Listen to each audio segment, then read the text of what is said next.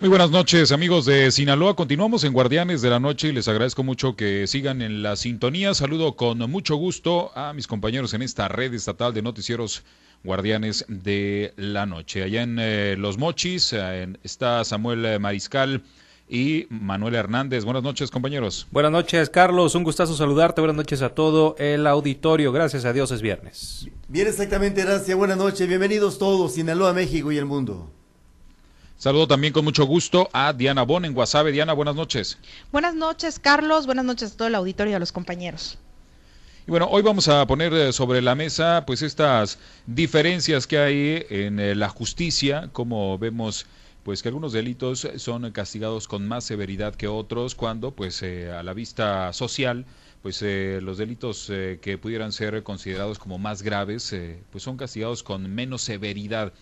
Y bueno, pues ya escuchábamos un poco al respecto sobre este tema hace unos momentos con eh, pues nuestro invitado, el presidente de la Federación de Abogados de Sinaloa.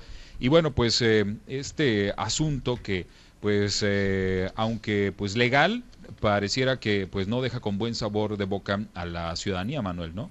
Bueno, sí, efectivamente, fíjate, mi querido Carlos, Diana, Samuel y Auditorio, y yo, yo me he puesto a pensar, ahora que le pongo más atención, a este tipo de, de, boletines que emite la Fiscalía General del Estado en las sentencias. Las sentencias eh, que reciben eh, los eh, delincuentes, que está muy dura la palabra, los infractores, que puede ser más benévola la palabra, pero finalmente para efectos legales son delincuentes en cualquiera de la tipificación del delito. y en ese sentido, a mí me, me alarma, Carlos y Diana, lo que yo he leído y leía sobre, sobre el tema de las sentencias, pero me asusta más cuando nos dijo el, invitado de esta tarde, de esta noche, que, es una especie de negociación eh, con el Ministerio Público quien determina eh, la, la, el, punto límite de la sentencia para evitar que el imputado pase más tiempo, o en este caso ya el, el eh, sentenciado, pase más tiempo dentro de las cárceles. Y es que es incongruente a juicio de la sociedad que, y te lo digo honestamente, desconocemos de términos legales y de procedimientos judiciales que una persona sea sentenciada a seis años de cárcel eh, por el delito de violación. Y, dice el, sumario, el sujeto forzó a una mujer a sostener relaciones sexuales en un hecho ocurridos en un municipio de Sinaloa. Recibe esa sentencia eh, de seis años de cárcel. Pero si voy, sigo leyendo eh, más eh, sentencias que se emiten eh, y que son considerados logros por parte de la, de la, Fiscalía, dicen, condenan a 10 años de cárcel a un sujeto por robo de vehículo. Y yo aquí pongo la balanza de las comparaciones del delito, Carlos. Sí, yo creo que, pues obviamente en estas cosas también influyen muchos factores, ¿no? Porque están los agravantes, las están, este, mande atenuantes y agravantes. Sí, efectivamente. Entonces, este, pues las condiciones en las que se da el delito, pues influyen muchísimo en, en eh, la sentencia, pero además también, pues la, este, eh, este asunto del, de la reparación del daño que existe ahora en este, eh, en este sistema penal acusatorio. Entonces, todo esto influye para que pues al final el juez determine pues qué tanta cárcel va a tener una persona o qué o qué tan gravedad va a ser. Pero sí eh, este asunto de que pues pareciera este que los delincuentes no reciben el castigo adecuado por pues estas eh, este eh, eh, estos delitos que son castigados con menor ah. eh, este, fuerza que, otros. ¿no? A, la, gente, la verdad es que, que, la gente que no entendemos, y me incluyo de, términos legales específicos como tal, a la gran mayoría de personas, pues les importa muy poco toda esta situación tan compleja, ¿no? ellos lo que lo que entienden, lo que entendemos, o más bien lo que no alcanzamos a entender es pues, lo que planteaba Manuel eh, como por eh, eh, situaciones que parece ser menos graves se tienen penas mucho más eh, consistentes, duras, serias, fuertes que una persona que cometió violación, que cometió homicidio. Aquí tuvimos un caso recientemente que indignó mucho a la gente y generó incluso hasta manifestaciones en el tema de la muchacha que trabajaba en la Unión de Trabajadores del Volante, en los taxis, que fue este, impactada en su a bordo de, cuando iba circulando a bordo de un taxi y bueno, desgraciadamente pierde la vida. Manuel lo, lo planteaba también durante la entrevista, pero es, importante traerlo nuevamente porque sí fue un caso que conmocionó e indignó sobre todo mucho a la sociedad toda vez que el presunto responsable pues nunca fue detenido, ha llevado el, el proceso en, eh, en libertad y la gente no entiende cómo tú puedes quitarle voluntaria o involuntariamente la vida a alguien y estar, eh, estar libre, no, no, no pagar eh, las consecuencias de manera pronta y, y expedita. Es Ajá. la verdad difícil de entender. Hay un caso nacional que es el caso de Roxana, que es una joven que mató a su violador para Fíjate. defenderse y bueno, ella se defendió de esta violación y, y por defenderse y, y- y, pues en esta defensa Le- le- le, le causó la muerte a su violador, le dieron seis años de cárcel a Roxana y ha habido Pero lee, pues lee por qué, eh, Carlos, qué bueno que toca. Lee por qué le dieron la sentencia a esta joven. Eh, está, está de verdad eh, eh, para, para alarmarte el, el- el causal, Carlos. Eh, ¿Sí lo tienes ahí a la mano? Bueno, pues lo yo pues tengo aquí algo de información luego de que pues eh, una juez sentenciara a Roxana Ruiz por matar al hombre que la violó una vez que pues eh, en una vivienda en una colonia de la en la colonia Benito Juárez allá en Ciudad Neza en la Ciudad de México el pasado 8 de mayo pues eh, el, eh, este, esta persona es originaria de Pinotepa Nacional, allá en Oaxaca. Fue un homicidio simple cometido con eh, exceso de legítima defensa es en agravio de pues eh, eh, Sinaí N, en este que Sinaí Roxana. Carlos, Pero aquí la Carlos, familia del violador va a apelar, ¿no? El fallo. eh, Ese eh, es el punto, ¿no? A ver, pero, pero permíteme tantito. Ese punto, Carlos, que está señalando, vuélvelo a leer. Exceso De legítima defensa. ¿Cómo entender eso, Carlos? ¿Cómo Sí, entender es increíble, esa sí, circunstancia? Tienes dere- traducido, tienes derecho a defenderte, pero te. Pero no, pero no te pases, o No sea, te pases de defiéndete, defensa, sí. pero, pero defiéndete poquito. Sí, oye, eso indigna, indigna ese punto, ha indignado a la, a las, eh, a la sociedad de esa parte de la República Mexicana por la connotación que el juez de la causa le dio al, al, al, a la- al delito de esta mujer para sentenciarla a seis años de prisión. Exceso de legítima defensa. Chingado, no, no la frieguen. Sí.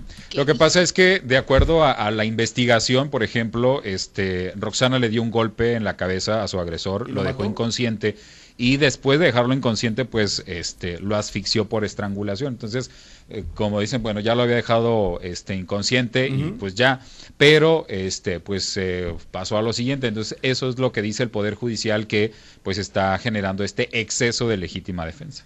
Sí, pero, es- pero de todas maneras me parece a mí que este sí, eh, pues esta persona se estaba defendiendo de, de su agresor y, y, y, pues cómo que la vas a meter al bote. Pues, Sí, sí, no, pero la tipificación del delito que se le imputa a la muchacha, esa, para mí, a mí me sorprende que digan exceso de legítima defensa.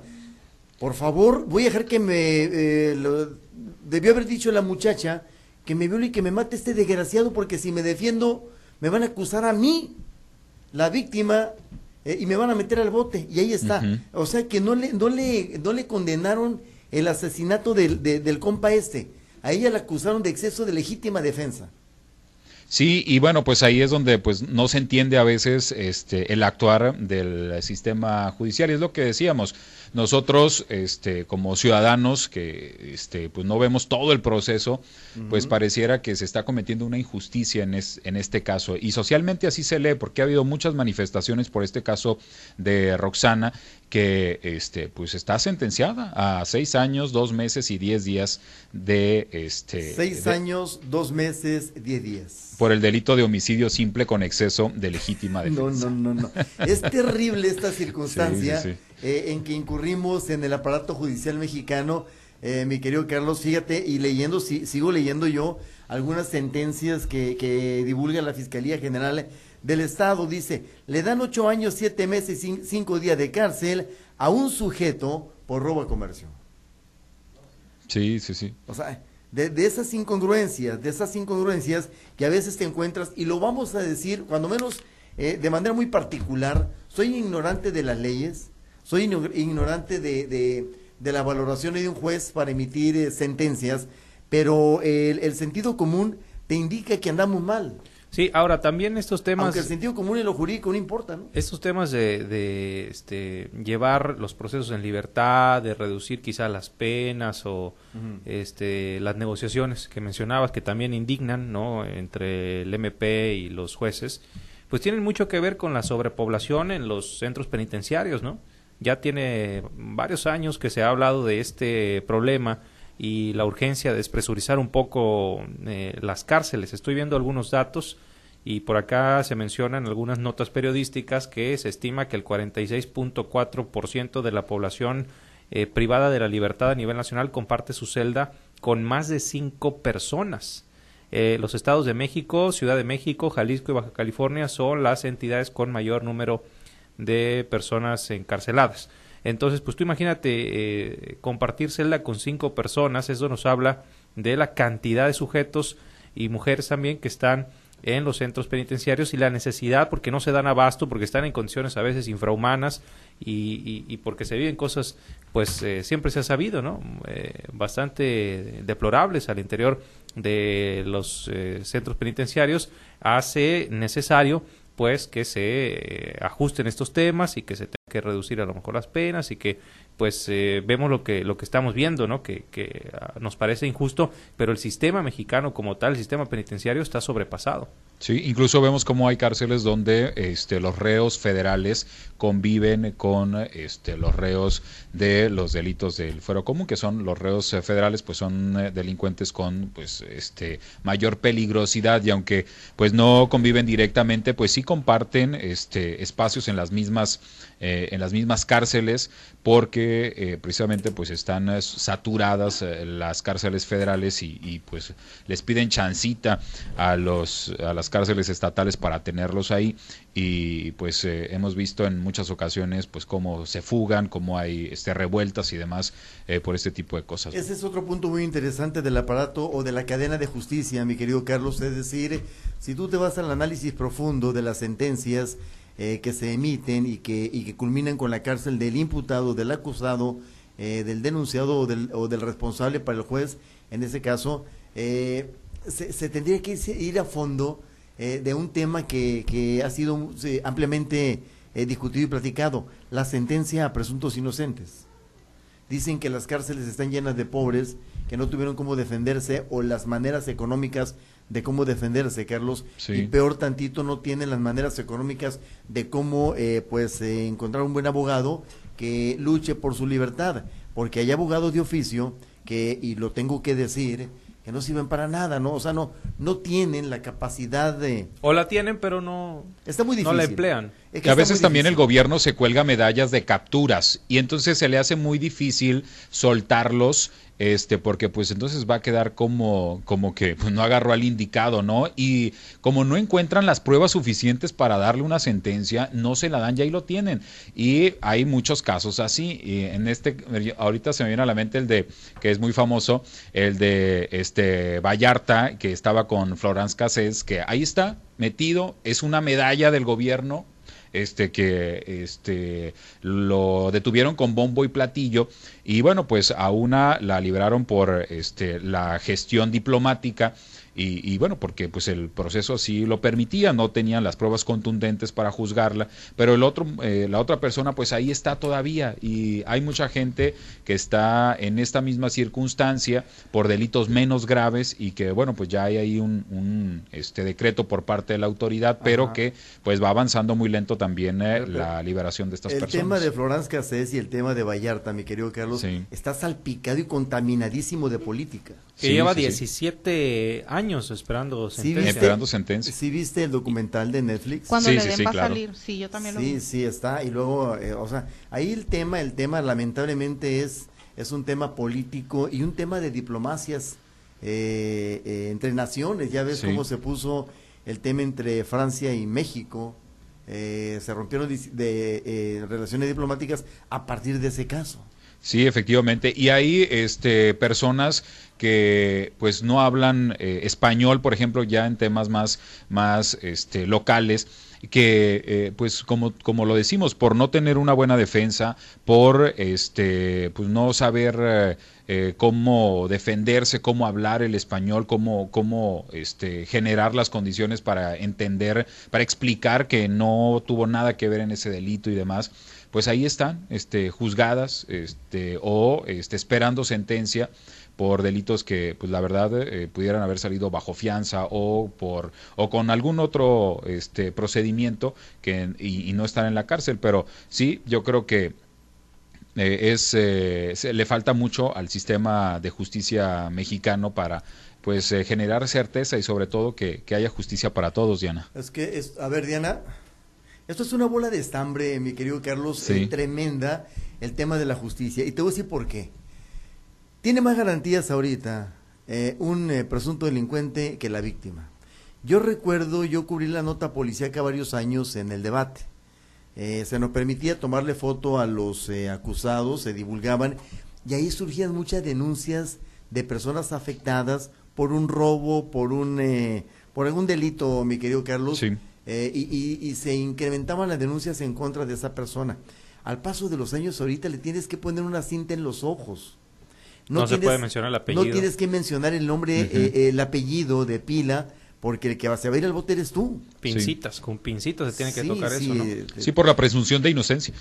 El nuevo sistema de justicia penal acusatorio, eh, y muchos lo han dicho, ¿no? Muchos, inclusive abogados, parece que tiene más garantías para el presunto delincuente que para la víctima. Sí, sí, y, que eso también, ha, eh, que ha generado también eh, esto que dices, Manuel, a nivel internacional por lo de Bukele, ¿no? Ándale, este, exactamente. Ah, contra la Mara Salvatrucha. sí, contra los Mara Salvatrucha. Se lo iba a decir a Samuel, ahorita que decía de las condiciones en que se viven los penales, eh, de las condiciones infrahumanas en que se viven las cárceles de México, y, yo le iba a referir el tema precisamente de, de Bukele, de cómo el Señor eh, implementó esa cárcel de máxima seguridad y cómo los tiene ahí y cada vez que los derechos humanos internacionales quieren intervenir y cada vez que la Organización de las Naciones Unidas quiere intervenir y cada vez que en el mismo país eh, le refutan esas circunstancias, él saca un razonamiento de sentido común muy alejado a los aspectos legales, Carlos. y lo que ellos hicieron en la calle, ¿qué?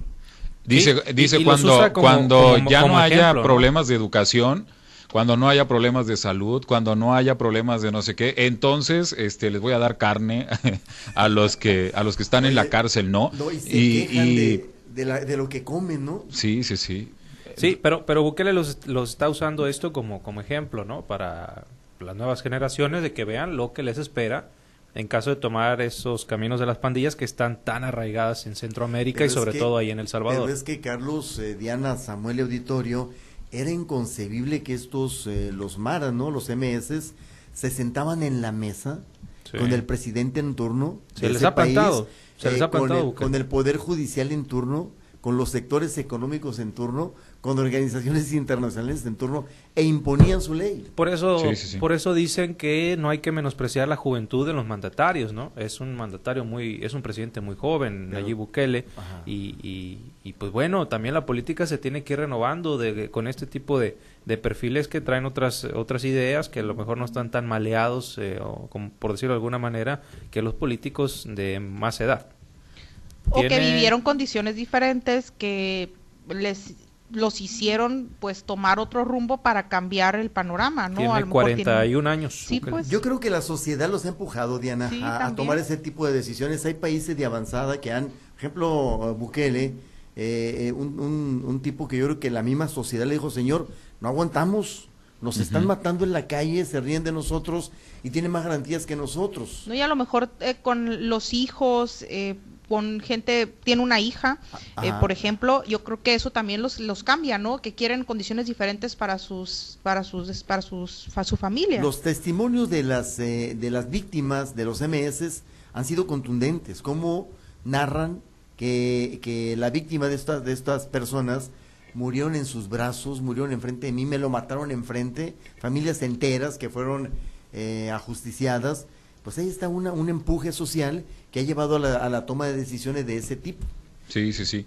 Y que, por cierto, otra de las cosas que está haciendo es que a quienes eh, tienen buena conducta los eh, saca a las calles vigiladitos para que realicen actividades este, de servicio público y que pues también eh, es parte de la reinserción social, así como aquí en las cárceles, pues bueno, se les dan talleres para que hagan diferentes actividades para este, que se reintegren a la sociedad allá en aquel lado pues lo sacan a que pues barran las calles, los parques, a que saquen la basura, ese tipo de cosas que pues este eh, son parte de los de las diferencias que existen en, eh, las imparticiones pero, de, pero ese, es otro tema para el análisis no qué tanto qué tanto se les eh, prepara a los reos o a los presos para la reinserción social se supone que si están en la cárcel eh, eh, se, van a preparar para eh, volver algún día a la sociedad y tener comportamientos mm, pues rectos, no antisociales como los que lo llevaron a estar precisamente tras las rejas. Pero bueno, también esa situación, por supuesto, que no se está haciendo de la manera más adecuada en nuestro país. Pero tampoco yo creo que no todos lo logran, por yo más te la plantearía de esta manera. Estrategias. Fíjate, Diana, yo se la plantearía de esta manera al Samuel. ¿Qué tanto readaptan socialmente las cárceles de México? Por eso es a lo que me refiero. hay quienes dicen que no hay, eh, llegan medio medio este medio y salen más delincuentes de lo que entraron. Sí, sí, sí, Siempre se ha dicho que son las escuelas del delito, las universidades del delito. Por ejemplo, estaba leyendo también una de las eh, de las sentencias que se que se emiten y que la Fiscalía Pública, eh, Carlos Diana Samuel Auditorio, dice, le dan dos días, perdón, dos años a, de prisión a un eh, presunto feminicida. Y tú te preguntas, ¿y en dos años ese presunto feminicida eh, o intento de homicidio, por ejemplo, de, de, feminicidio, se va a readaptar? ¿Hay programa de readaptación social en las cárceles de México? Está difícil, ¿eh? Sí, está, está muy difícil. Ya son las 10 con eh, eh las 9, 9 con 10 minutos. Este, vamos a las conclusiones. Este reloj de la computadora no se ha, este, no se ha actualizado. Te hago en el horario viejo. Este, son las, las 9 con 10. Vamos a las conclusiones, compañeros, allá en el norte. Los mochis, Samuel.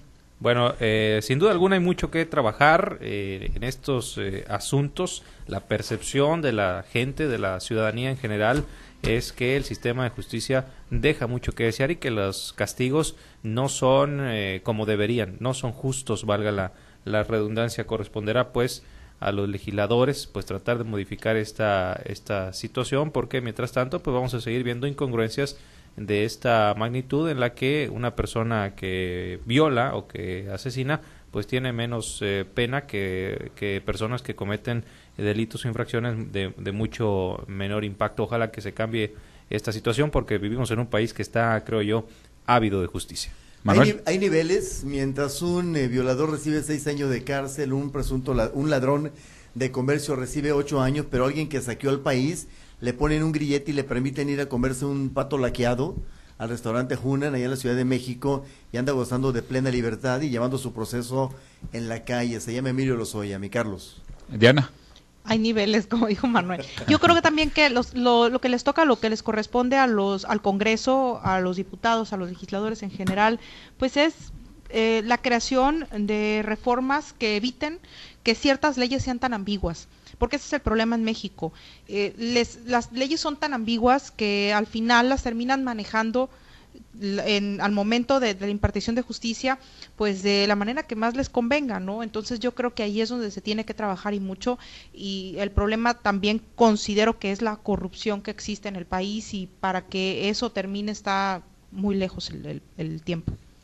Sí, yo creo también que este, pues se tiene que eh, generar las condiciones para que pues no haya tanta interpretación al tema de la normatividad, porque pues sí influye muchísimo también este, la sensibilidad del juez a la hora de decir cuánto y, y, cómo va a pagar este, por el delito que cometió un delincuente. Sí, yo también creo que tiene que haber este, menos eh, eh, pues menos portillos en las leyes eh, para que haya menos interpretación.